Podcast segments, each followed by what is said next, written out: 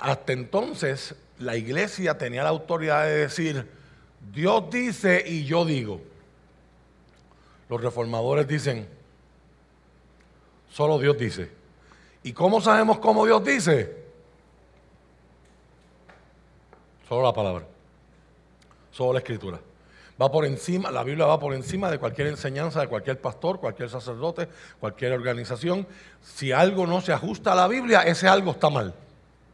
¿Eh? eso es lo importante de la sola escritura y las implicaciones de eso es que usted y yo tenemos que conocerla, amarla, porque ella nos va no solo a dirigir por el buen camino, sino nos va a enseñar a reconocer los que aparentan ser y no son. Y por si acaso, para usted eso debería ser bien importante, porque en Mateo 24 los discípulos le preguntan a Jesús, ¿cuándo serán estas cosas? ¿Cómo conoceremos que esto que tú estás diciendo va a ocurrir? Y ese sermón acerca del fin del mundo, acerca de las últimas cosas. Y de las diez señales que Jesús le da, dos tienen que ver con cosas que aparentan ser y no son. Señal número uno, mirad que nadie los engañe. Señal número diez, vendrán muchos diciendo yo soy el Cristo. No les crean. De las diez, dos tienen que ver con una importancia directa a volver a la escritura. Sola escritura. Sola a través de Cristo hay salvación.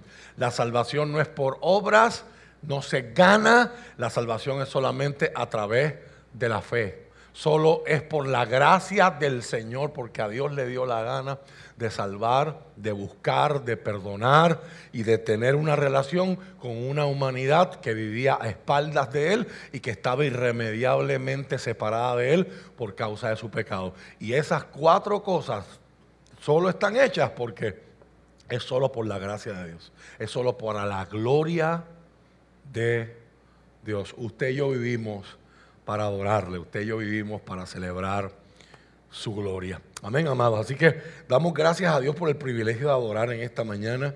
La presencia del Señor está de una forma muy hermosa en nuestros medios. Si me pasan los cumpleaños, se los agradezco.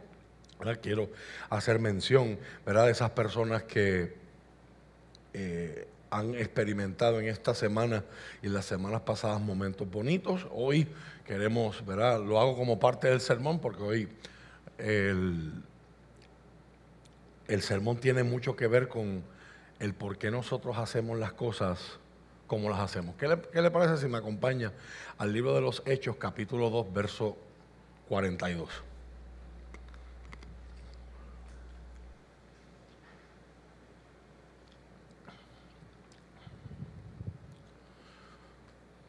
Libro de los Hechos, capítulo 2, verso 42.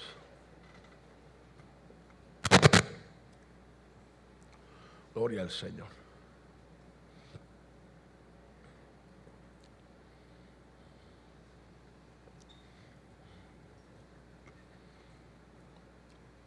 En este pasaje, usted y yo vamos a mirar en esta mañana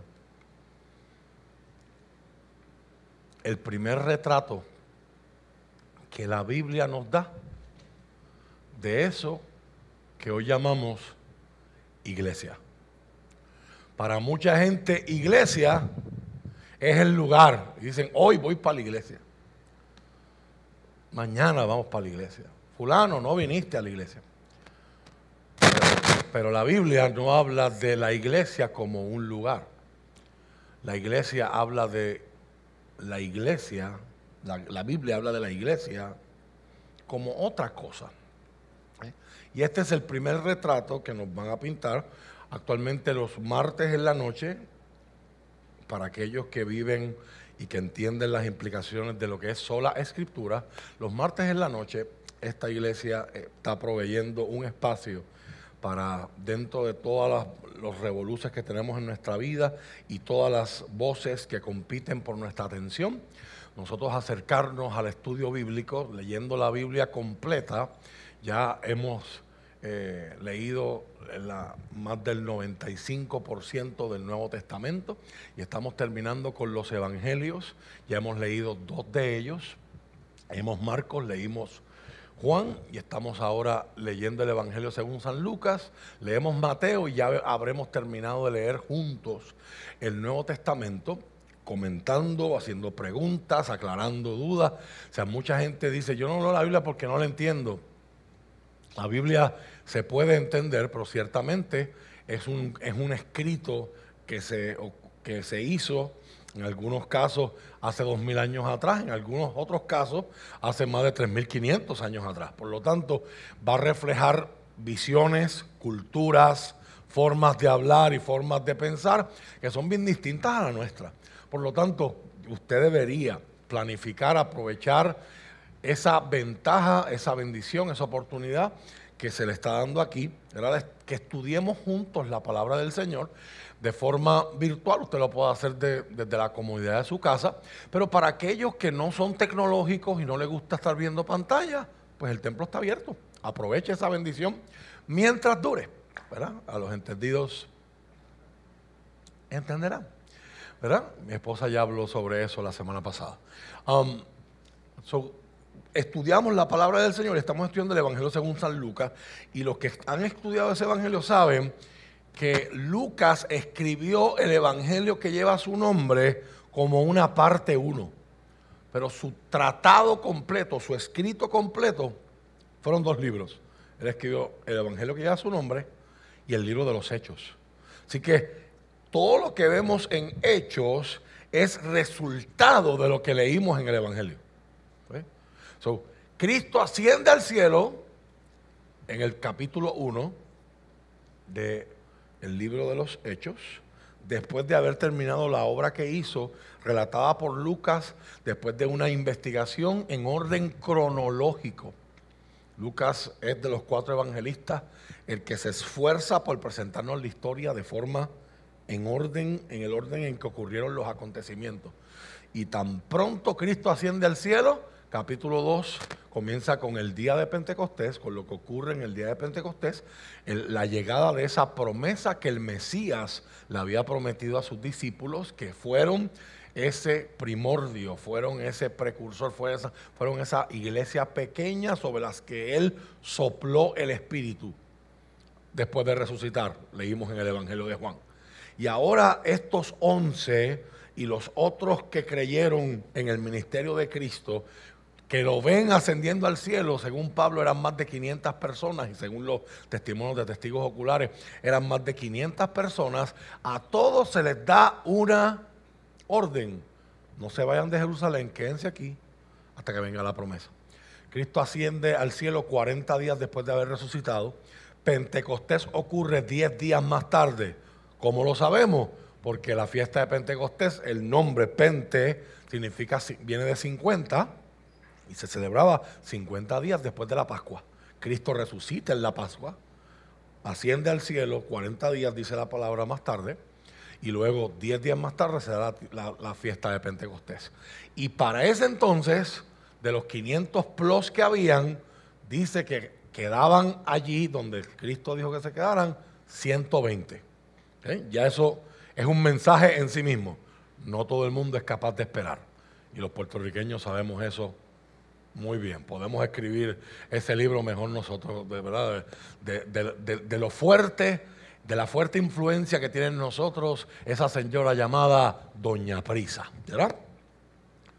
Pero también es importante que esos 120 son representativos simbólicamente de un pueblo de Dios agrandado. Israel estaba compuesto por 12 tribus, el número 12 en la cultura judía y en el, idioma hebreo es un número de orden, es un número de, las cosas completas y estar bien estructuradas y en orden. 12 tribus de Israel, ahora tenemos 120 personas.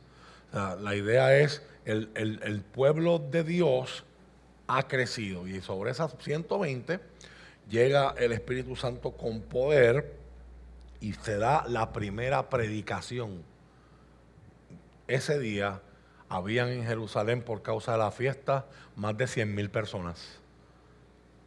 Y escuchan el alboroto y de momento judíos que habían crecido y se habían criado en todas partes del imperio romano, pero estaban en Jerusalén para cumplir con una fiesta muy importante en su calendario por su religión. De momento escuchan a gente Galilea, dice el texto, no me lo estoy inventando yo, estoy resumiendo el capítulo para que entiendas lo importante de lo que vamos a leer. Escuchan gente que nunca ha salido del territorio judío hablar en idiomas de España, hablar en idiomas de, Roma, en idiomas de Grecia, en idiomas de la actual Turquía, todos los lenguajes que se conocían en aquel tiempo y habían judíos viviendo allí, fueron representados en esa experiencia unificadora que usted, llamamos, que usted y yo llamamos Pentecostés. Y escuchan las maravillas de Dios siendo anunciadas en su idioma. No pueden entender eso, se aglomeran y en la aglomeración algunos proponen es que están borrachos. Y Pedro se levanta, dice, son las nueve de la mañana.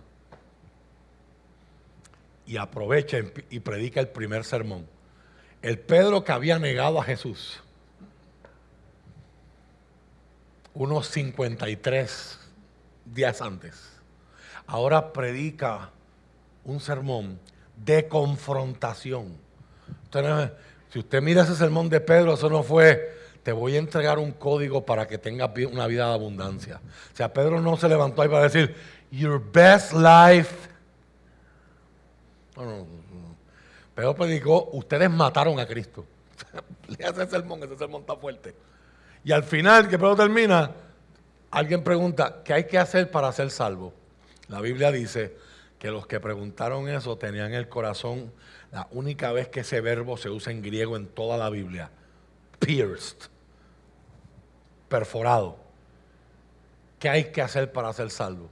Pedro les explica y ese día tres mil personas vienen a los pies de Cristo.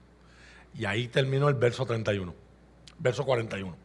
Ese es el contexto para lo que vamos a leer hoy. Y dice la palabra del Señor. Todos los creyentes se dedicaban a las enseñanzas de los apóstoles, a la comunión fraternal, a participar juntos en las comidas, entre ellas la cena del Señor y a la oración. Los próximos versos van a expandir ese verso central del, verso 42. Un profundo temor reverente vino sobre todos ellos y los apóstoles realizaban muchas señales milagrosas y maravillas. Todos los creyentes se reunían en un mismo lugar y compartían todo lo que tenían. Vendían sus propiedades y posesiones y compartían el dinero con aquellos en necesidad. Adoraban juntos en el templo cada día. Se reunían en casas para la cena del Señor y compartían sus comidas con gran gozo y generosidad todo el tiempo alabando a Dios y disfrutando de la buena voluntad, la reina Valera dice el favor de toda la gente. Y cada día el Señor agregaba a esa comunidad cristiana los que iban siendo salvos. Háblanos, por favor, en esta mañana te lo pido, en el nombre de Jesús. Amén. Amén. Se puede sentar.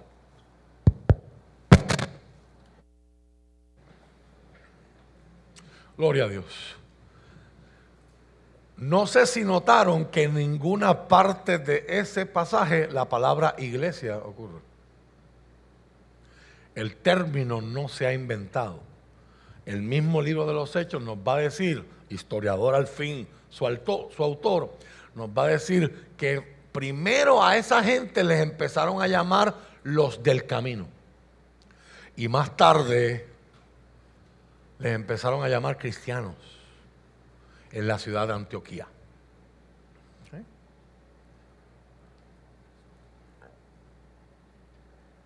El Espíritu Santo viene a traer una unidad en un mundo completamente segmentado.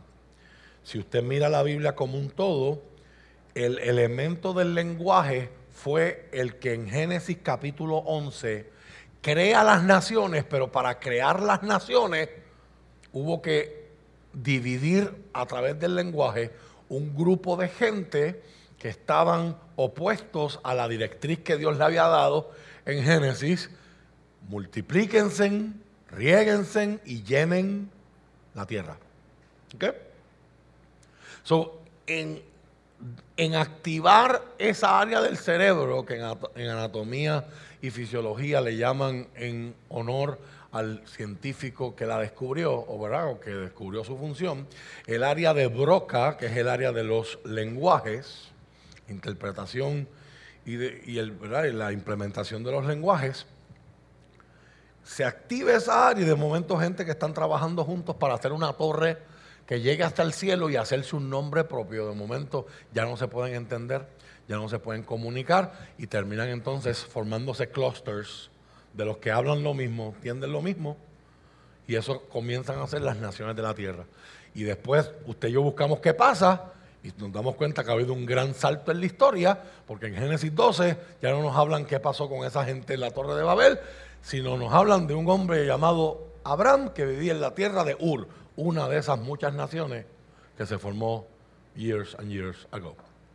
Ahora, pasan miles de años y en este aposento alto, en este monasterio, se creen, ¿verdad? Los historiadores están muy confiados en que esto ocurrió en un monasterio que tenía un segundo piso muy amplio en las entradas de Jerusalén, muy cerca de donde estaba el famoso estanque de Siloé. Allí los esenios, que era una comunidad religiosa que existía en el tiempo donde Cristo vivió, enseñó y predicó, esta comunidad judía tenían un aposento alto en aquel tiempo, desde la antigüedad bíblica. Tú tener una segunda planta era, la gente decía, esta familia tiene chau. Era, era, no todo el mundo podía tener una casa de dos pisos, las casas eran solamente de una planta. Pero los arqueólogos han descubierto ¿verdad? que en el caso de los esenios, ese monasterio que ellos tenían, eh, esa segunda planta servía como una fuente de ingresos para la comunidad, porque era un local que estaba disponible para ser alquilado. Allí Jesús celebra la cena de Pascuas, lo que usted y yo llamamos la última cena, o de ahí viene nuestra santa cena o la comunión, que la leímos que está presente aquí en el relato de Lucas con sus discípulos. Allí es que se le dice a los discípulos, no se vayan de aquí. Allí es que el Jesús resucitado se le aparece a los discípulos que están llenos de miedo Allí es que comienzan las enseñanzas del Jesús resucitado con esos once discípulos que ahora ya no lo están viendo como profeta, maestro, milagrero, ahora lo ven como en realidad es, como el Mesías, como Dios hecho hombre. Y allí es donde se da la instrucción, no se vayan de aquí, no se vayan de Jerusalén, Quédense hasta que reciban la promesa. Es ahí donde resume, donde se, se, recibe eso que Jesús había prometido, que el Padre y Él iban a enviar. Y entonces el elemento del lenguaje, que antes fue un elemento divisor, ahora es un elemento unificador. Gente que están en Jerusalén, pero vienen de todas partes del mundo con diferentes costumbres, identidades, pero conocen la fe judía y la practican, escuchan a través del lenguaje que se les hable de ese Dios al que ellos adoran, en quien creen y a quien sirven, y eso sirve como plataforma para que ellos puedan entender que ese Dios no quedó en el pasado, en el Antiguo Testamento, sino que ese Dios sigue actuando en el presente de ellos y lo hizo a través de Cristo, el Salvador, el Señor, el Mesías.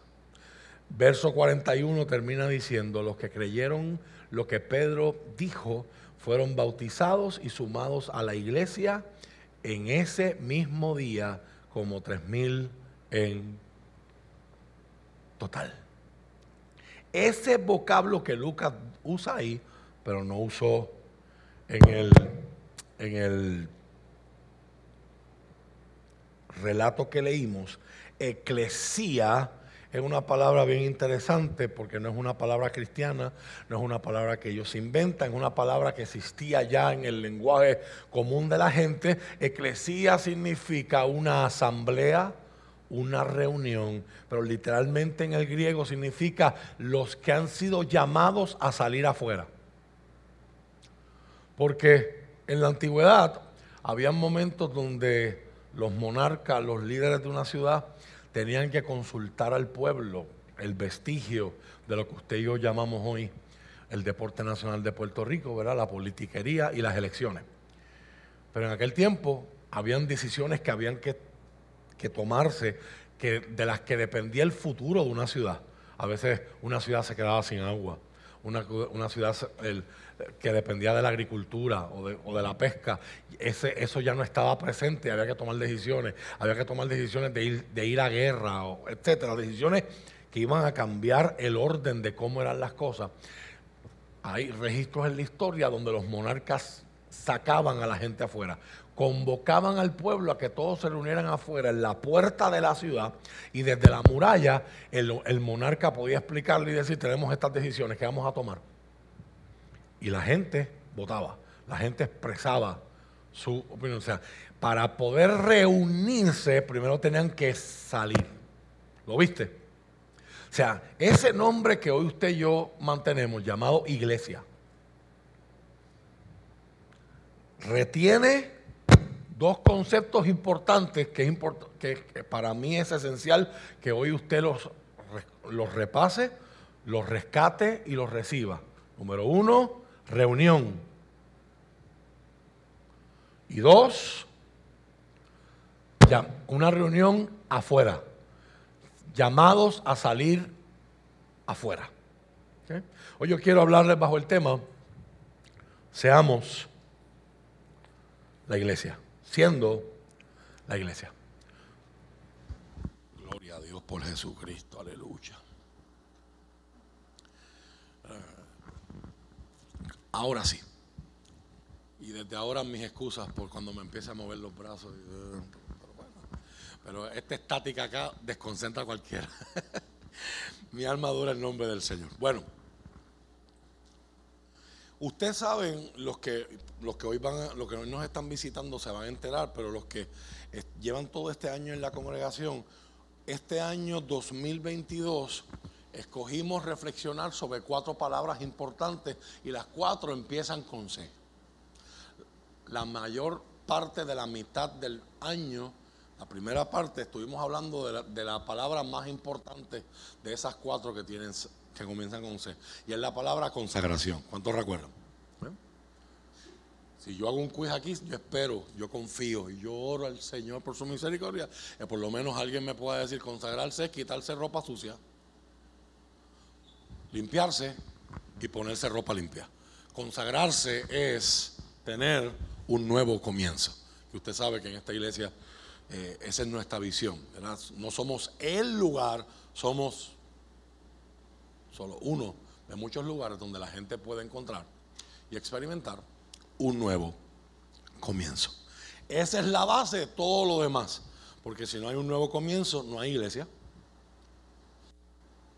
Si no hay iglesia, no hay comunión, que es la segunda palabra con C, que empezamos a mirar hoy. Si no hay consagración, no hay comunión. Si no hay comunión, no hay compromiso. Y si no hay compromiso, no hay crecimiento.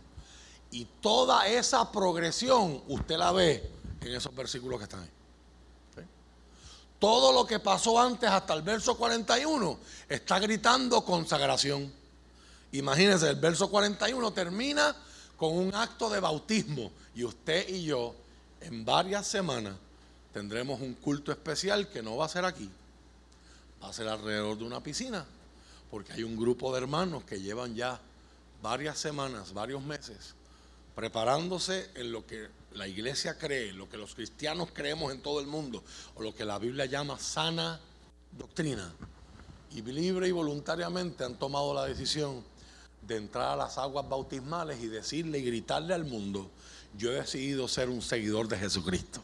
Yo he decidido participar de Él en su muerte y morir a mi viejo yo, simbólicamente en las aguas de ese, en las aguas bautismales, y emerger, resurgir de esa piscina, participando de la resurrección que está prometida para los cristianos, gracias a la resurrección de Cristo, resucitando a una nueva forma, a una nueva manera de vivir, a un nuevo yo. Es, una, es un acto de alianza, es un acto de fe, es un acto de obediencia y es un acto de limpieza.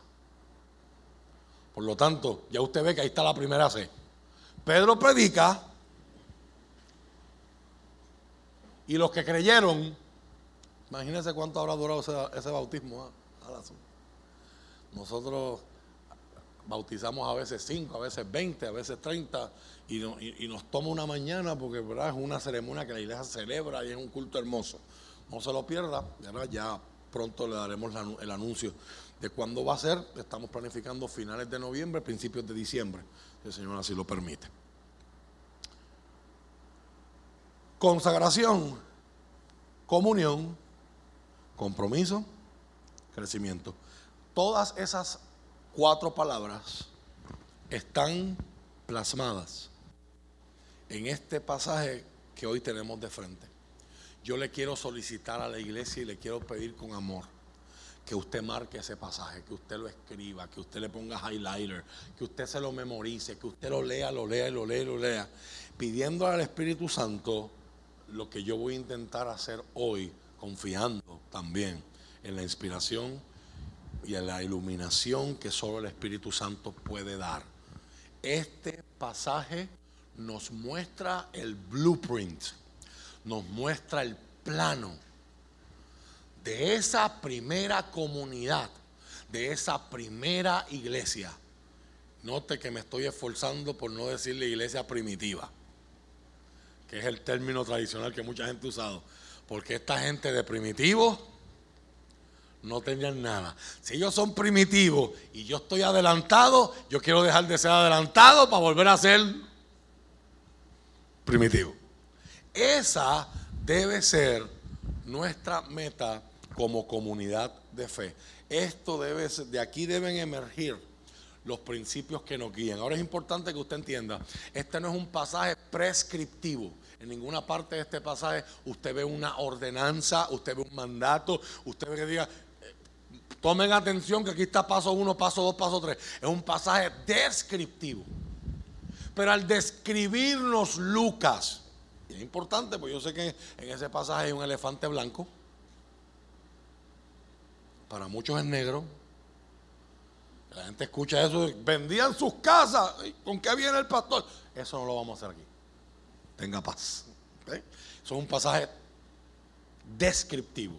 No es un pasaje que provee órdenes. Ahora, hay que mirar esas descripciones porque en esas descripciones hay lecciones.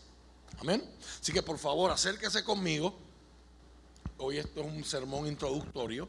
yo solamente quiero que usted agarre el concepto y expandiremos el concepto de lo que es comunión en las próximas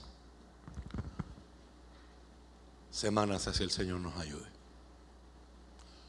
Todos los creyentes. Este es el verso más importante. Los demás versos lo que hacen es expandir y explicar lo que está en ese verso. Todos los creyentes, ¿quiénes son? Pues sabemos que hay 3.000 y que antes habían 120. Más quizás algunos de los que se fueron desobedientes antes de, quizás al enterarse, pues viraron para atrás, ¿verdad? Y se sumaron. 3.000 y pico.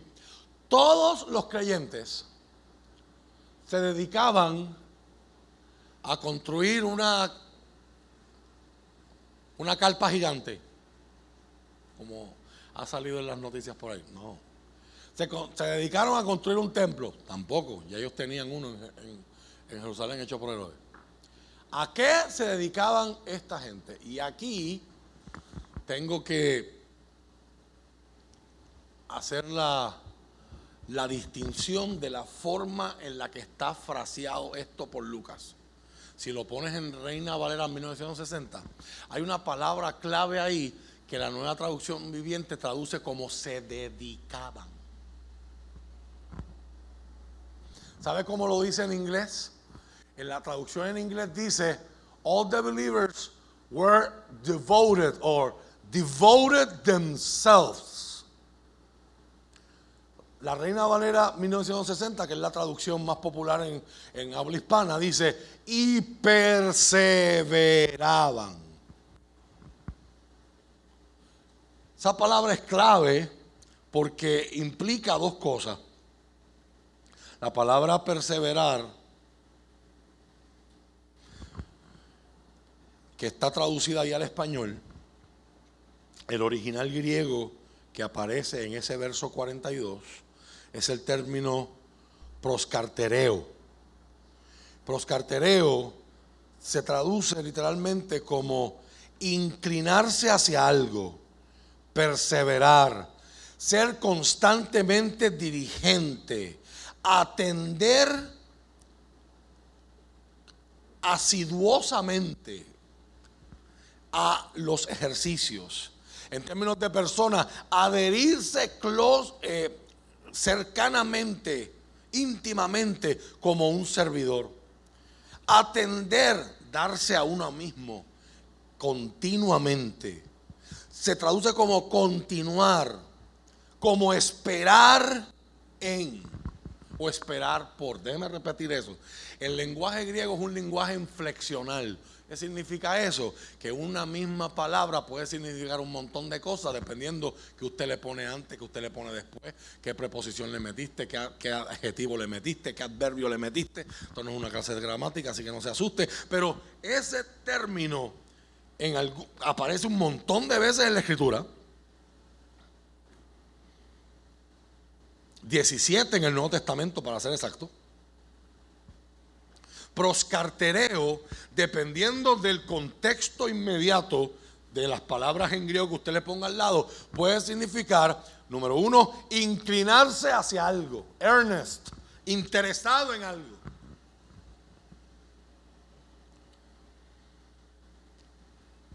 Para alcanzar algo se traduce como perseverar se traduce como ser constantemente diligente. ¿Y qué es lo, es lo opuesto a la diligencia? El antónimo de diligencia es negligencia. So, si negligencia es descuidar, desatender, diligencia es atender, cuidar, estar enfocado, estar pendiente. En términos de lugares, atender, asistir asiduamente a los ejercicios, a las prácticas. En términos de persona, ese término se traduce como adherirse cercanamente como alguien que sirve a otro. También en términos personales, individuales, se traduce como darse uno mismo continuamente hacia. Se traduce como continuar. Y usted y yo sabemos que ese es el uso que más frecuente escuchamos de perseverar en el Nuevo Testamento. Tenemos obstáculos, tenemos persecución, tenemos distracciones, tenemos pesos que cargamos, pero el llamado de la palabra es puestos los ojos en Jesús, continúa, persevera. La, experiencia de lo que llamamos salvación es el regalo de tener una relación con Dios, no es que me apunten en una lista y ahí yo estoy en la lista, me voy, sino se asume que el que tiene una experiencia con Dios y es marcado por Dios y se convierte en un creyente, va a continuar en su relación con Dios. Y el último significado para la palabra es, que tiene, va de la mano con lo que es continuar, es esperar por algo. El pasado viernes yo tuve el privilegio y la gran bendición de acompañar a mi hermana, la ahora oficialmente doctora Afife Torres Sacur.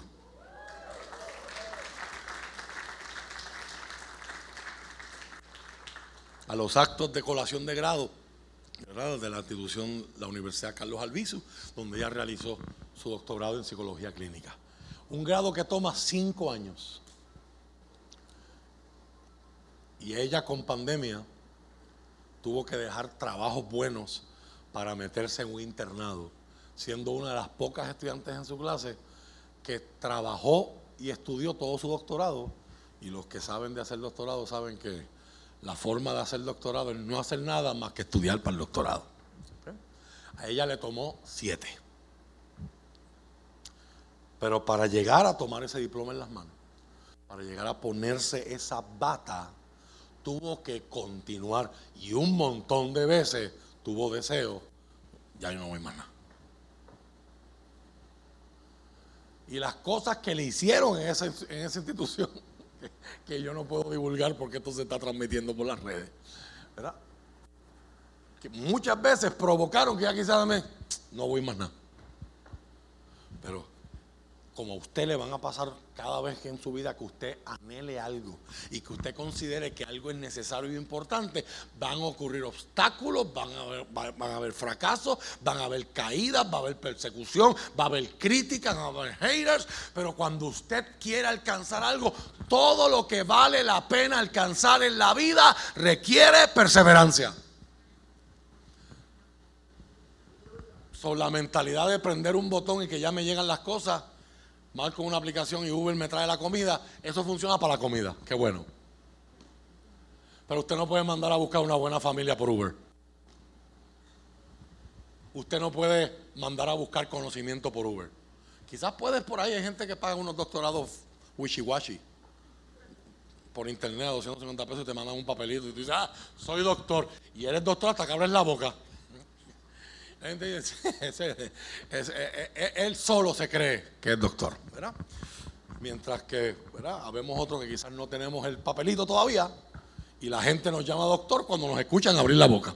Porque el conocimiento toma tiempo. El conocimiento, el crecimiento, una familia buena, una vida eterna, una relación con Dios, esas cosas toman tiempo y requieren perseverancia. Ahora, mi tema hoy no es la perseverancia. Está bello y es poderoso y siento mucha tentación de quedarme ahí, pero tengo que seguir. Me llama la atención de que la palabra, el término, no está siendo utilizado para la perseverancia en la vida, la perseverancia en el ministerio, la perseverancia para adquirir una meta, para perseguir un objetivo, la esperanza para mantenerse mirando al Señor. Eso se va a utilizar en otras partes del Nuevo Testamento.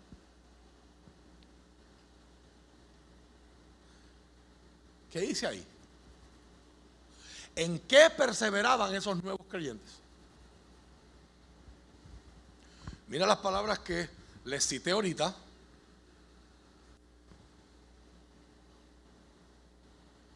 Que las traducciones bíblicas más frecuentes usan. En inglés se pusieron devotos. They devoted themselves es una palabra que ya no se usa tanto en Puerto Rico, pero hace, hace tiempo atrás, hace décadas atrás, es una palabra que estaba en la boca de mucha gente. Cuando tú decías a alguien, esa persona es devota, ¿qué usted está diciendo? Cuando alguien es devoto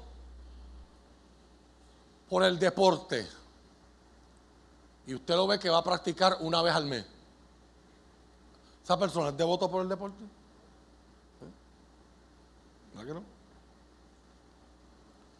Él es devoto por la familia y está viajando 11 meses del año y está dos días con ellos.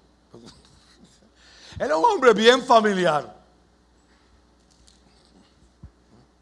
Pero usualmente la gente no usaba la palabra devoto en la vida normal. Cuando la gente usaba la palabra devoto, la usaban en qué contexto?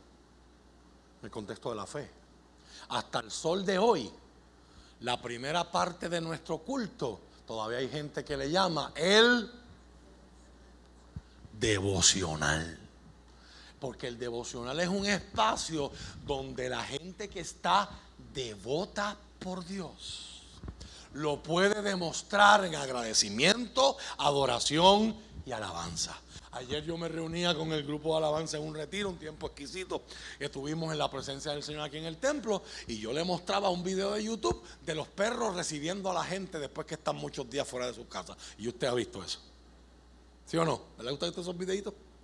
Un militar que vuelve a estar dos años y el perro le cae encima y el perro le demuestra cuánto lo extrañó. El perro le demuestra cuánto lo ama. ¿Eh? Y obviamente yo le decía a ellos, si usted no es un, ah, si, usted es una persona que no le gustan los perros, pues, qué sé yo, piensa en un gato. Jamás en la vida yo he visto un gato. Lo que un gato se emociona así, ¡ay, llegaste, miau, miau! por lo menos en YouTube yo no he visto nada. Dicen que son. Yo no quiero que nadie se ofenda. Francisco Caratini tiene un gato precioso, se llama Dante.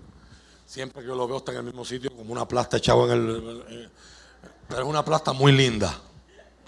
Saludos a Dante y aprovecho para enviar un abrazo fuerte a nuestra hermana Brenda Arroyo, que después de todo su proceso, el viernes por fin pudo ser operada y le volvieron a poner su prótesis. La infección está fuera de su cuerpo y está su, y está su prótesis. Está pasando el mismo dolor por tercera vez. Eres una campeona, te enviamos un abrazo fuerte. Pero verte pronto. Y yo le decía a los miembros de adoración, los, miembros del, del ministerio, les decía, los griegos vieron eso y esa fue la palabra que usan y que más comúnmente hoy se traduce en el Nuevo Testamento como adorar, proscuneo. Proscuneo es una palabra en griego que es besar los pies, pero la idea es como el perrito recibe a su amo cuando llega a la casa. Acuérdate que tu perrito no sabe si tú te fuiste 10 minutos a echar gasolina o te fuiste 8 horas a trabajar. ¿Y cómo te recibe? ¿Cuántos se han ido de vacaciones en estos días sin sus perritos? ¿Y cómo está ese perrito cuando usted llega? Eso es adorar. Eso es lo que yo sueño ver aquí. Y yo estoy bien orgulloso de la adoración de Renuevo Justo. Como decía Carlito, estar aquí, adorar con los hermanos es otra cosa. Pero en mi mente el líder siempre está llevando más. El líder no se puede conformar con el status quo. Aquí podemos hacer más.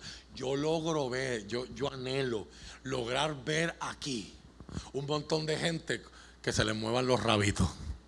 Un montón de gente que estén como un perro con cinco rabos. Así que, así que dice el refrán. Simplemente porque pudieron llegar a la casa del Señor y tienen el privilegio sabiendo de que yo soy un pecador. Yo no merezco estar en la presencia de Dios. Y en los levitas antes me preguntaban, ¿quién subirá al monte de Jehová? ¿Quién podrá visitarlo en su santa montaña? Y usted tenía que contestar, el limpio de manos y puro de corazón, el que no ha elevado su alma a las cosas vanas de este mundo, ni ha jurado con engaño, ni ha dicho mentira. Y cuando contestabas esa palabra, ya tú sabías que tú no tenías derecho a entrar en el templo porque eres un pecador, porque has mentido, porque has cometido errores, porque te has esforzado por cosas que no valen la pena. Y con todo eso te dejaban entrar. Y el Salmo 100 recoge esa emoción, esa experiencia, cuando dice, entrad por sus puertas con acción de gracia, por sus atrios, por el patio, con alabanza. Practíquelo la semana que viene. No entre peleando con su esposa por el portón, entra alabando al Señor. Así le tengas que poner pausa a la cantaleta. ¿Alguien quiere testificar? No, no, no se preocupe. Entre por sus puertas con acción de gracias, por sus atrios con alabanza. O sea, la experiencia es efusiva.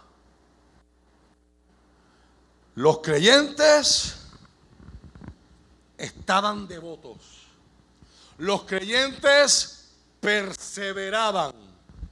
Y la nueva traducción viviente, muy correctamente en mi opinión, también dice, los creyentes se dedicaban. ¿A qué se dedicaban? Necesito voluntarios en esta hora.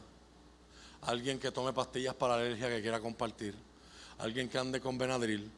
Anden que alguien con Zictec anden que alguien que ande con Alegra, por favor, porque a qué se dedicaban los primeros creyentes a complacerse ellos mismos, a vivir para sus propósitos egoístas. los primeros creyentes se dedicaban, número uno, y eso no es casualidad que esté ahí número uno, se dedicaban a qué? A las enseñanzas de los apóstoles. Esta gente ni tenía la Biblia que usted y yo tenemos el privilegio de tener. Ellos solamente tenían el Antiguo Testamento. Por lo tanto, se están dedicando en cuerpo y alma por escuchar a los que estuvieron escuchando a Jesús por más de tres años y medio. Antes de que esas enseñanzas del sermón del monte, de las bienaventuranzas, bienaventuranza, del buen samaritano, de la hija de Jairo que estaba muerta, pero en realidad estaba dormida, porque para Jesús no hay muerte, solo hay sueños temporeros. Antes de que esas enseñanzas calaran hondo y se convirtieran en doctrinas que hoy usted y yo leemos el, domingo de resurrección escuchando a Pablo, si los muertos no resucitan, Cristo no resucitó, y si Cristo no resucitó, van en nuestra predicación y van en nuestra fe. Esa, eso antes de que tomara forma escrita en eso que usted y yo llamamos cartas, evangelios del Nuevo Testamento. Eso, esa enseñanza vivía en la mente en el corazón de 11 hombres que día, mañana, tarde y noche escucharon de la fuente. Escucharon de Jesús mismo. Así que los creyentes querían conocer a Jesús. Y si usted quiere conocer a alguien, cuando usted verdaderamente tiene interés en alguien, usted quiere saber todo lo que usted sepa de esa persona.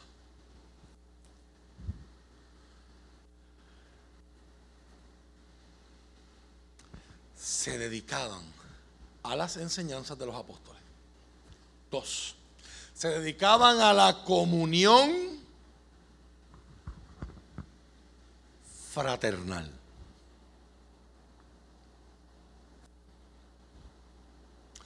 Dice la nueva traducción viviente. La comunión con otros, dice la Reina Valera 1960. La Reina Valera 1909, que es más antigua todavía, dice en el griego, y perseveraban en la doctrina, la enseñanza de los apóstoles, y en la comunión y esa palabra va a ser el centro de nuestro estudio en las próximas semanas. La palabra en griego para comunión está tan presente en la vida de la iglesia que mucha gente la pronuncia y la sabe sin saber que están hablando griego. Y es el término koinonía. Koinonía viene de, en griego, yo he estado estudiando este lenguaje este semestre y créanme que tenemos, tenemos una relación que los americanos llaman love and hate. Se lo explico después, solamente un, comentario par. Hay cosas en este lenguaje que no hacen nada de sentido, son reglas que te las tienes que, que, embotellar y that's it. Y una misma palabra griega tiene cinco componentes que cualquiera de los cinco alteran su significado. Prefijo, sufijo, aquello, terminación, el otro. uno de esos componentes es lo que se llama la raíz. Y la raíz es lo que va a cargar el significado original de la palabra para uno ver cómo se está modificando cuando le añadieron esto, esto y esto y otro. La raíz de koinonia es koinos. ¿Sabe qué significa koinos en griego? Común. Pero para mi sorpresa, no solamente significa común, significa vulgar, profano. No está hablando de cosas malas, está diciendo, usted se acuerda que esta cultura ya en nuestro tiempo no se habla así, aunque todavía vivimos así. Cada vez hay más distancia entre los que tienen más de los que tienen menos. Eso se llama desigualdad social. Pero en la cultura griega, la aristocracia hablaba de nosotros que estamos arriba, la nobleza, y luego hablaban de los, la gente común. Yo crecí viendo a Punky Brewster, no sé cuántos recuerdan eso, los cuantos ochentosos que están ahí. Eh, que había una de las amigas de ella siempre se pasaba, plebeyos. Ella, vivía en el mismo sitio que ella, pero se creía la más rica. Gente común, es gente del vulgo, gente normal. No son la gente importante, no es la gente que uno quiere en los asientos VIP. Esa es la gente, no, es la gente que se siente en arena, es la gente que se sienta allá en el palco con las palomas. Esa idea. Común. Esa palabra es la que está en el centro de lo que significa ser iglesia. Común se dedicaban a estudiar a las enseñanzas de los apóstoles. Se dedicaban, estaban devotos, perseveraban en estar unidos unos con otros.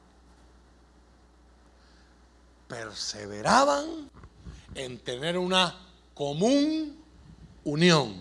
Y ahí, usted, tiene la palabra en español. Comunión. Perseveraban en la doctrina de los apóstoles, perseveraban en la coinonía. Y yo no sé si a usted le pasa como me pasó a mí, pero nuestras estructuras religiosas y expectativas religiosas se sacuden. Se dedicaban, estaban devotos y perseveraban. Ya lo puedes volver a nueva traducción. En participar juntos en la comida. Ayer el retiro, los miembros del equipo de adoración les podrán decir, yo dije, el retiro no termina aquí, el retiro termina yéndonos juntos a desayunar, participando de una comida, sabiendo que estoy pisando callos religiosos, porque en la mente de nosotros un retiro es de 6 a 6 en el templo, de rodillas, poniendo arroz también para que tú te arrodilles encima del arroz. Porque ahí es que entonces usted va a ver la gloria de Dios y el fuego cayendo. ¿Dónde está el arroz ahí? El arroz no está en el piso, está en el plato. Esta gente les encantaba comer juntos. Yo he escuchado comentarios de gente que dice, la gente llega a reuniones justo flaquito y se ponen después más robustos. Estamos siguiendo la Biblia, varón.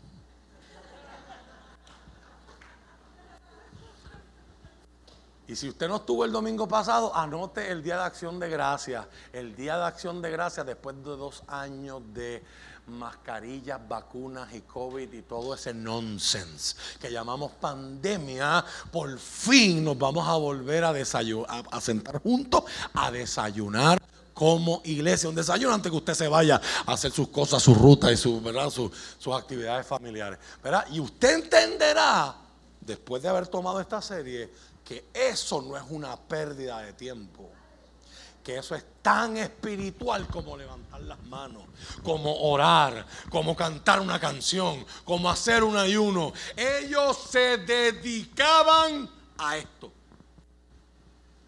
Note esa palabra, para mí lo que yo quiero que usted note hoy, y ahí yo estoy terminando este verso y con esto termino el pasaje y termino mi predicación. La clave aquí es la intención. Lucas, que es un historiador, está diciendo que estuvo allí, que fue parte de esto. Esto no fue que se lo contaron, él estuvo allí. Que investigó, que habló con Pedro, que fue el líder de esto, que viajó con Pablo, que aparece un poco más tarde. Lucas está diciendo, esto no es cuando ellos tenían tiempo. Esto no es, deja ver si puedo, yo estoy tan ocupado.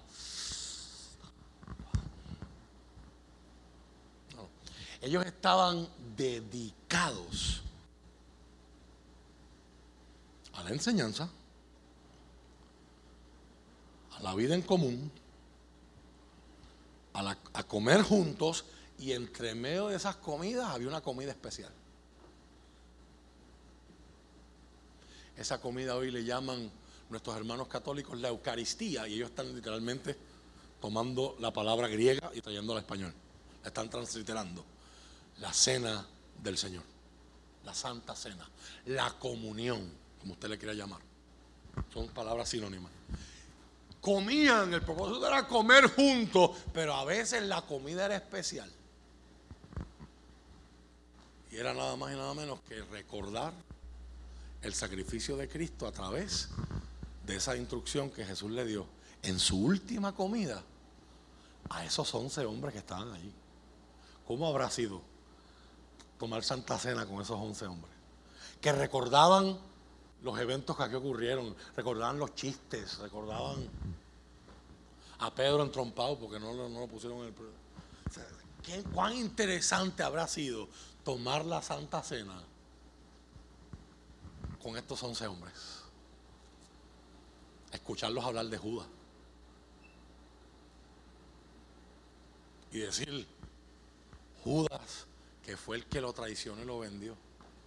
Jesús lo puso en el asiento de honor y toda la noche lo trató como el invitado de honor. Cosas que usted y a mí se nos pierden en las traducciones, pero ellos las vivieron, ellos estuvieron allí. Se dedicaban a estudiar, se dedicaban a tener todo en común, se dedicaban a comer juntos y lo último, dice Lucas, se dedicaban a la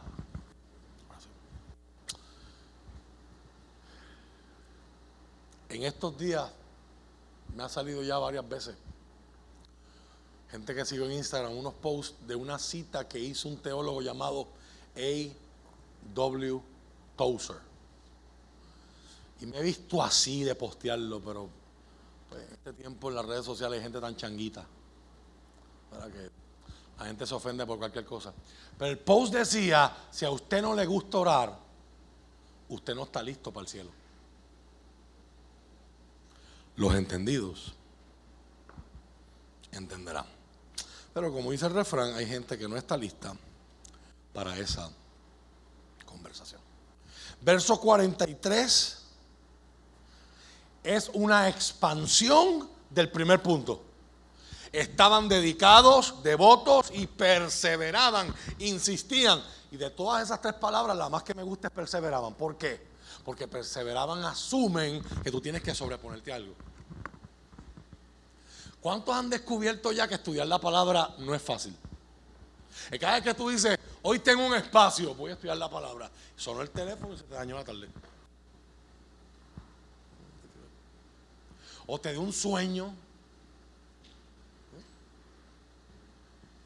Pusiste la serie, cuando, cuando pusiste la serie From Scratch de Netflix, no te dio sueño.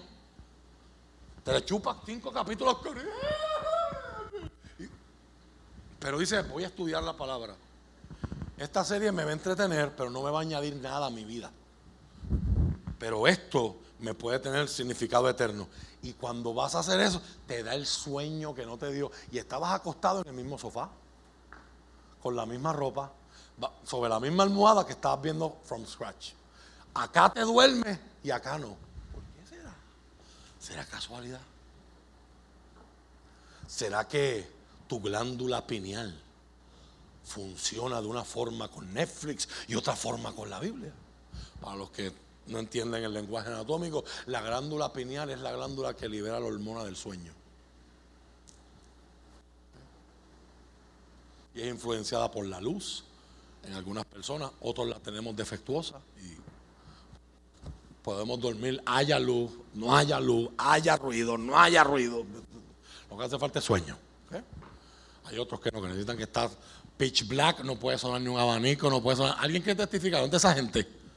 Que si hay un rayito de sol, así usted esté desvelado dos días, te levantaste, ¿verdad? Era el Señor. Vi unos antifaces bien buenos, lo que pasa es que cuestan como 200 pesos. Te los puedo mostrar después. Para, esa gente así que es fotosensitiva, dicen los médicos. ¿Por qué será que aquí no me duermo, estoy en la misma posición, con la misma ropa, a la misma hora, en el mismo canal. Y la diferencia es que acá tengo una tableta, un celular o un televisor y aquí, ah, pastor, es que tengo la Biblia agarrada. Tú puedes proyectar la Biblia en el televisor. Es una cosa barata. O sea, yo creo que usted entienda, quiero llevarles a la realidad de que no es casualidad. Número uno, para que no te sientas mal. Ay, pastor, yo me dormí esta semana como tres veces durmiendo la Biblia. No es casualidad. Da trabajo, por eso es que hay que insistir. Ellos insistían, persistían, estaban devotos, perseveraban. ¿Qué significa eso? Habían obstáculos. El mismo obstáculo, el obstáculo más grande, usted lo tiene encima de usted, usted, usted mismo. Soy yo. Pablo le llamó a eso un concepto bien difícil de plasmar en palabras, pero Pablo le llamó carne. Carne. Sarx en griego. La parte mala de mí mismo, que no quiere hacer nada para Dios, que quiere vivir para mí, quiere vivir complacerse, complaciéndome. Esta gente perseveraba en estudiar la enseñanza de los apóstoles. ¿Cuál es el resultado? Un profundo temor reverente vino sobre todos ellos. Por favor, marque ese verso. Porque esta es la clave de lo que dice el verso 47. Todos ellos gozaban de buena voluntad y de favor con la gente. ¿Qué significa eso? Que la gente tenía buena opinión de ellos. Hoy esa no es nuestra realidad. Hoy ese es nuestro reto. Hoy la mayoría de la gente no tiene una buena opinión de la iglesia. ¿Por qué? Porque hay gente que asiste al templo, pero no es la iglesia. ¿Por qué? Porque no perseveran en estudiar lo que dice la Biblia y no viven con ese temor reverente. Por lo tanto, han ido a la iglesia todas sus vidas y están haciendo cosas que la hace cualquier impío. Y la gente afuera dice,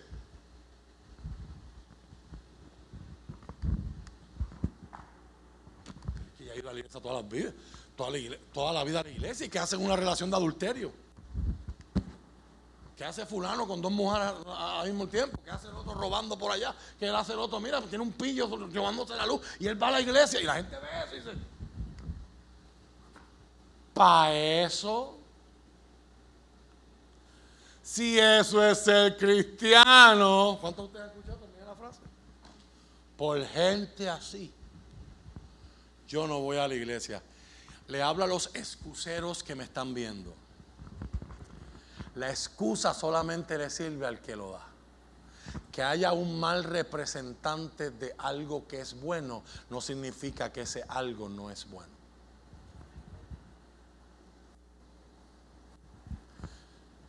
que hayan familias disfuncionales no significa y no descarta que una familia funcional es la mayor bendición que un ser humano y la mayor riqueza que un ser humano puede disfrutar. O sea, porque yo vea a un papá malo y un hijo siendo traumado por unos padres, yo voy a decir, pues yo no voy a tener familia nunca, porque yo, yo no creo en la familia. No, nadie hace eso.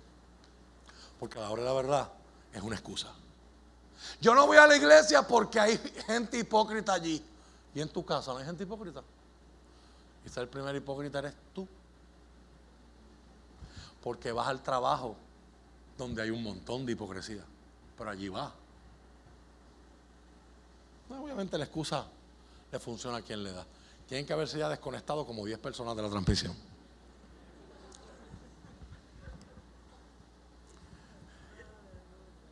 Un temor reverente vino sobre todos ellos.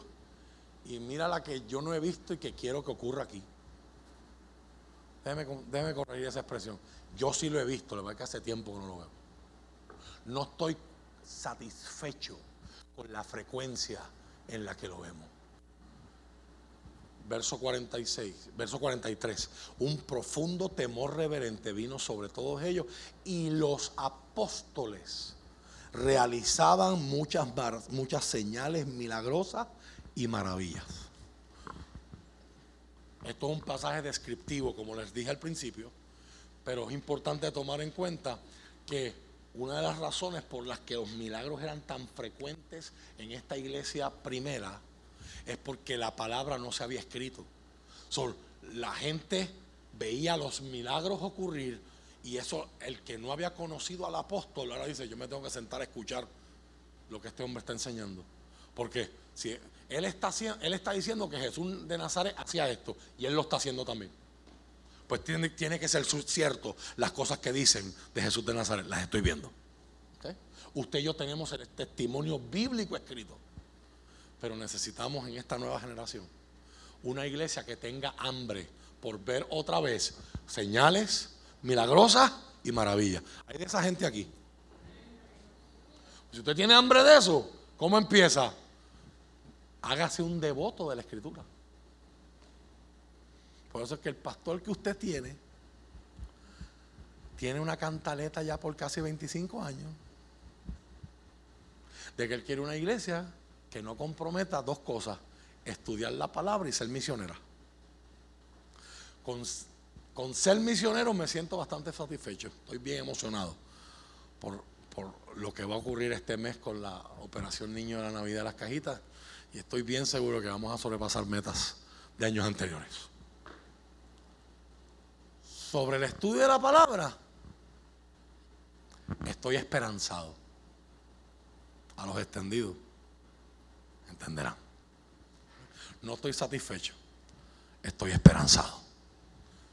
Una iglesia que estudiaba, dedicada al estudio, es una iglesia que va a ver señales milagrosas y maravillas.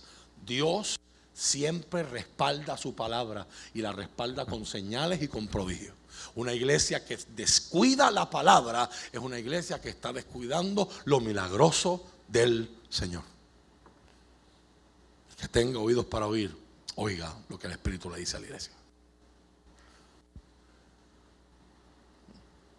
Solo lo voy a leer porque no tengo tiempo para comentar, porque ya esto es del tema de comunión. Pero mira lo que el Espíritu hizo en esta gente. Vuelvo, esto no es prescriptivo. Este pasaje no es para que usted lo le diga, porque yo tengo más que una casa y si la vendo, ¿qué voy a hacer ahora? Yo tengo más que un carro y si lo vendo. Esto no te está invitando a hacer eso. Pero es importante que eso está ahí, porque hay gente que pelea por el 10%. ¿Dónde están los contables aquí? ¿Ah? Hay gente que pelea por el 10%. El 10% es del Antiguo Testamento, no del Nuevo. ¿Qué uno ve en el Nuevo? Yo lo oí. ¿Cuánto están dando? Dímelo, contable. ¿El 100? Yo sé que a la gente se le acaba de ir los amenes, los gloria a Dios. Imagínense, le acabo de llegar al Dios del corazón. No lo digo yo, lo dijo Jesús. Tócale a alguien su cartera, tócale su dinero y estás tocando una fibra bien sensible. Y si a eso le añadimos todos los malos manejos, todos los malos ejemplos que hay más sensitivo y más minado es el campo donde un predicador como yo tiene que atravesar o, navegar cuando trabajamos un tema como este. Pero es importante que usted entienda, la comunión de esta gente, la común unión, llegó a tal punto que vendían sus propiedades y posesiones y compartían el dinero con aquellos en necesidad. Adoraban juntos en el templo cada día. Se reunían en casas para la cena del Señor y compartían sus comidas con gran gozo y generosidad, que es uno de los valores más importantes de lo que es ser iglesia.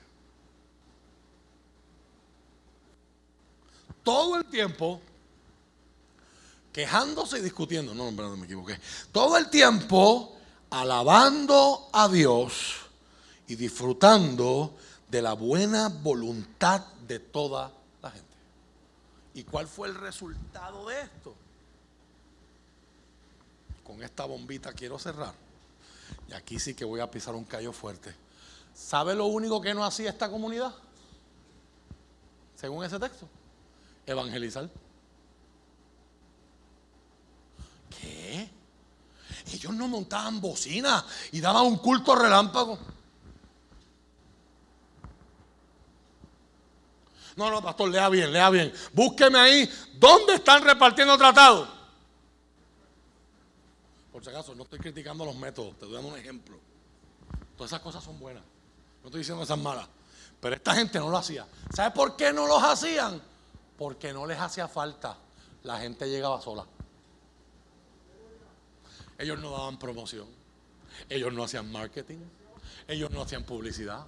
Ellos no alquilaban guaguas tumbato coco. Ellos no estaban transmitiendo por las redes. Ellos no hacían nada. Porque la gente llegaba. Todos querían ser parte de una comunidad así. Y cada día no era que la gente se le ocurría por su propia voluntad, decía, ay, qué chévere, déjame entrar ahí. Era un, acto, era un acto soberano del Señor. Dios trataba con la gente necesitada y cada día el Señor agregaba a esa comunidad cristiana los que iban siendo salvos. Esto lo pudiéramos descomponer con más detalle, pero no tenemos el tiempo. se imagina lo que es disipular a tres mil personas? Sin un templo, sin bocina, sin auditorio, sin una pantalla. Pues ¿cómo lo hacían? Reuniones en las casas. ¿Usted se cree que en las casas estaban las tres mil personas juntas? Tenía que ser en la casa de Constantino, el emperador, para, para poderle pagar la comida a esa gente. No, no, eran reuniones, eran una palabra que hoy es mala en Puerto Rico. Células. Gracias a los G12 que la dañaron. Grupos pequeños estudiando la Biblia juntos, comiendo juntos, adorando juntos, compartiendo la vida juntos. O a la luz de esta palabra hoy, siendo juntos la iglesia. Y no tenían que invitar a más nadie gente llegaba solita. ¿Qué es lo que me grita a mí este pasaje? La gente llegaba no porque ellos iban a la iglesia, la gente llegaba porque ellos eran la iglesia, puestos de pie. La pregunta con la que yo tengo que cerrar hoy este sermón, ¿por qué usted cree que eso está ahí?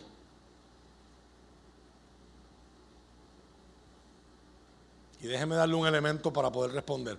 En aquel tiempo para escribir había que pagar una pieza de papel, lo que usted y yo conocemos papel, en el tiempo bíblico le llaman papiro. Eso venía de Egipto. Era hecho de plantas, una planta que crece en los ríos llamada junco.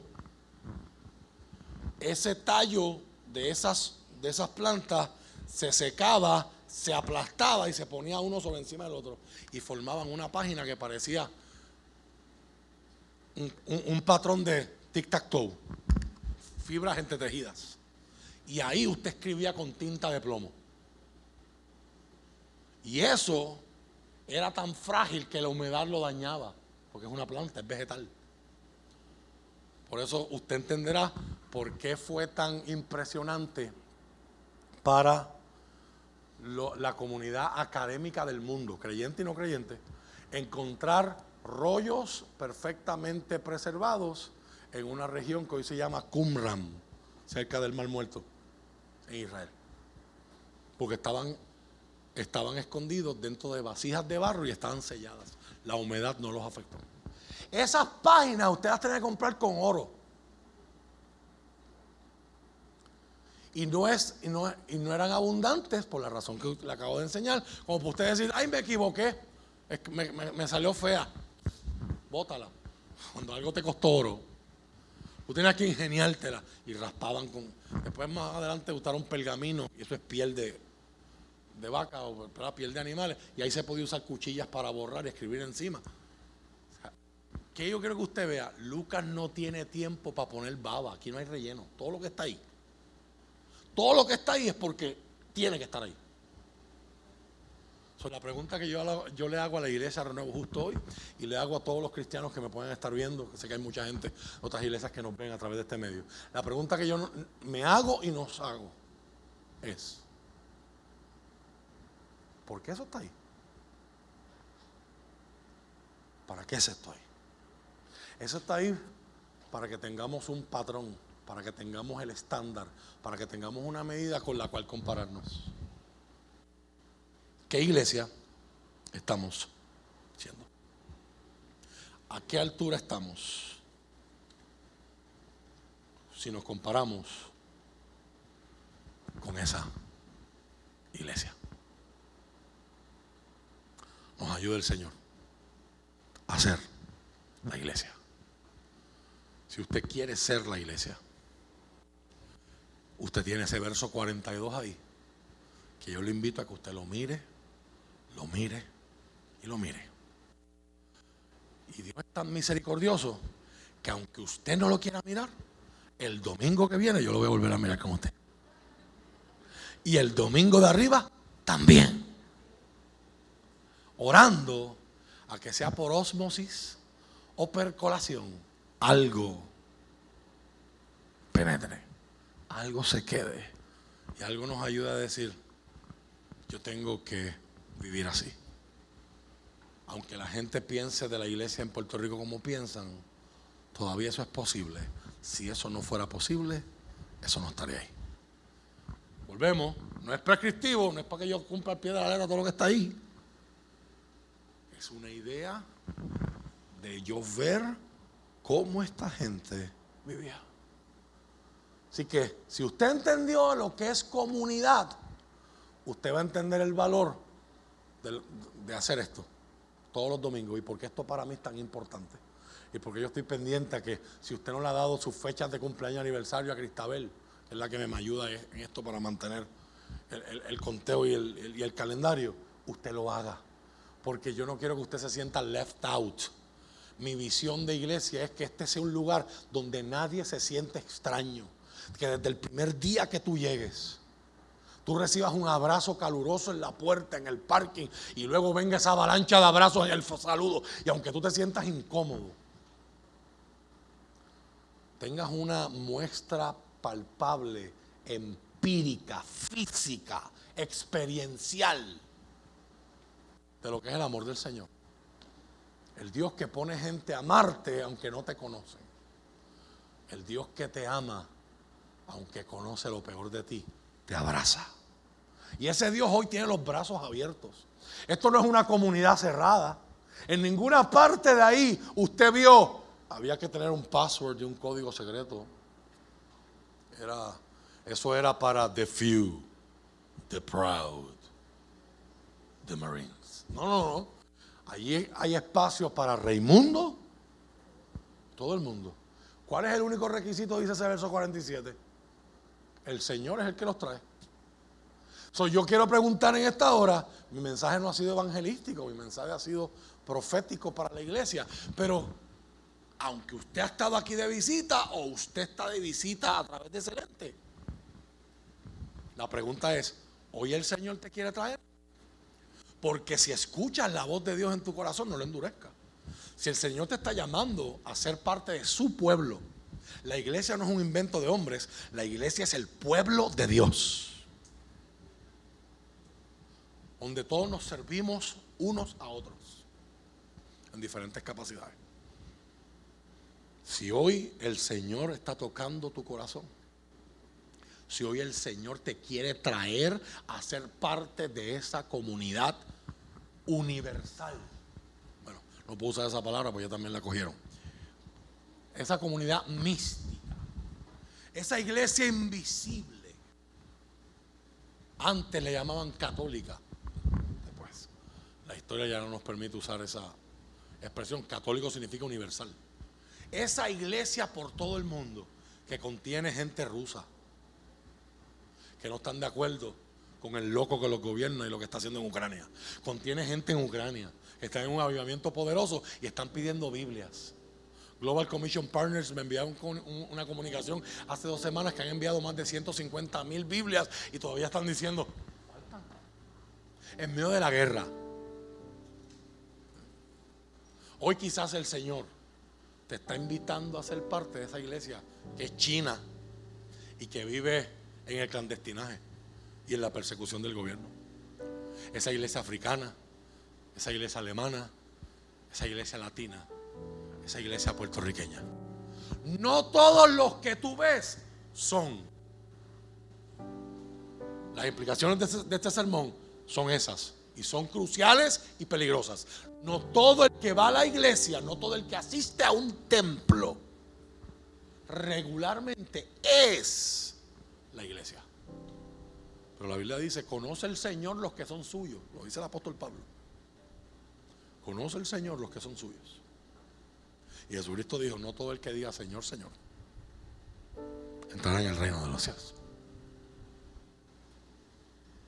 Cuando Jesús hablaba del reino de los cielos, no estaba hablando del cielo, estaba hablando de la iglesia. La iglesia es el reino de Dios.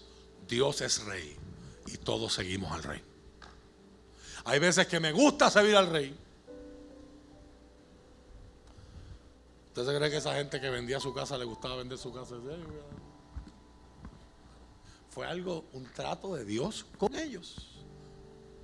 Aquí hemos visto similares. Usted quizás haya vivido cosas similares. Usted no vendió su casa, pero quizás los 20 pesos que tenías para el Burger King después del culto, Dios lo puso en tu corazón y se lo diste a alguien que estaba en necesidad. Estás operando en el mismo espíritu que operaron ellos. Estás haciendo la misma iglesia que fueron ellos. So, si hay alguien hoy aquí que siente que el Señor está tocándole su corazón y lo está llamando, este es el momento. Me encantaría orar contigo por ti. Rinde tu vida al Señor. Ven a los pies de Cristo. Él perdonará tus pecados y transformará tu vida para siempre.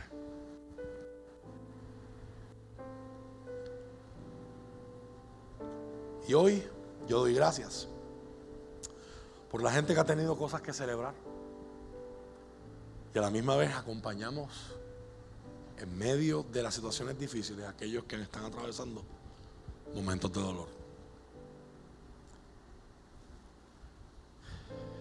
El pasado lunes, ya yo tenía conocimiento. El papá de Lilian, ancianito, un hombre que pastoreó, un hombre que un hombre de Dios toda su vida, ya estaba en las postrimerías de su vida. Y el pasado lunes Lilian me escribió y me dice, quiero pedirle excusas porque no le, no le, no le he pedido que venga a orar por mi papá o que venga a estar con nosotros pero me gustaría que lo hiciera. Y yo le dije, no tienes que nada pedir disculpas, esto es voluntario y esto es un asunto de confianza, pero para mí será un honor. Y el martes me dijo, si puede después del estudio, no importa que sea tarde, si puede pasar, llegue acá. Y allí estuve con ellos y la hermana de Lilian, que es misionera en España, acaba de llegar antes, 10 minutos antes que yo. Y ahí estaban todos los hijos, estaban todas las hijas, había nietos, mi hermano la diferencia que hace Cristo en una familia, hermano. El ambiente que yo viví allí, yo le decía a Lilian ayer, cuando yo, cuando yo me muera, ojalá yo pueda morir en un ambiente así. Un hombre rodeado de amor, sus hijas al pie de su cama, sentadas, compartiendo memorias jocosas y bonitas de él cantándole las canciones que él cantaba en la iglesia, adorando al Señor con él, todos juntos, una experiencia de armonía en medio del sufrimiento. Lloramos, estuvimos, mientras pudimos hacerlo, y nos fuimos con un sabor muy bonito de que sabían ya, sabíamos que quedaba poco tiempo. Ayer a las seis y cuarto de la mañana, el Señor mudó a este hombre. Yo pido a la gente que está al lado de Lilian, por favor, que pongan sus manos sobre ellos. Vamos a orar por fortaleza. Billy Graham dijo, los cristianos no se mueren, los cristianos cambian de domicilio. They change address. Yo creo eso con todo mi ser. Pero aunque sabemos que fue un hombre de Dios que está en los brazos del Señor, ese hombre de Dios era papá, era abuelo. Y nuestra parte humana, ¿dónde lo quiere? Aquí. el apóstol Pablo le dice a la iglesia, y es algo que usted lleva escuchando mucho tiempo, especialmente en pandemia, rían con los que tienen razones para reír. Pero sepan también, algo que nuestro mundo perdió hace mucho tiempo, tengan la empatía para llorar con los que lloran también. Hoy nos unimos a toda esta familia Martínez. Pedimos condolencias, pedimos con fortaleza, nos dolemos con ellos. De ahí viene la palabra condolencia. Les abrazamos en el amor del Señor. Pero también reímos. Esta semana las gemelas de esta iglesia, Roseba y Roseby, cumplieron años del pasado lunes 1 de noviembre.